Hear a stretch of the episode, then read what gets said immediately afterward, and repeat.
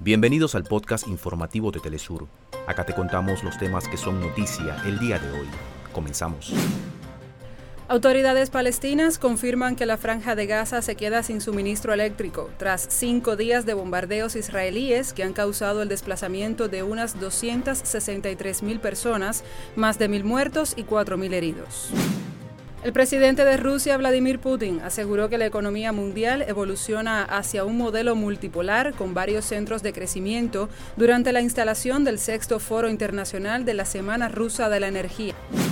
Y continúan las protestas en el marco del paro nacional que cumple este miércoles 10 días exigiendo el respeto a la democracia y la renuncia de la fiscal general Consuelo Porras en Guatemala. Avanza en Perú el paro indefinido contra las acciones antilaborales del gobierno de Dina Boluarte y para exigir el cumplimiento del convenio colectivo 2023.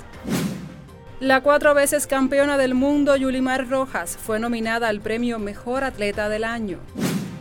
Y en la movida cultural les reseñaremos que en Venezuela presentaron un mural en honor a las abuelas y madres de la Plaza de Mayo de Argentina. Hasta acá nuestros titulares. Para más información recuerda que puedes ingresar a www.telesurtv.net.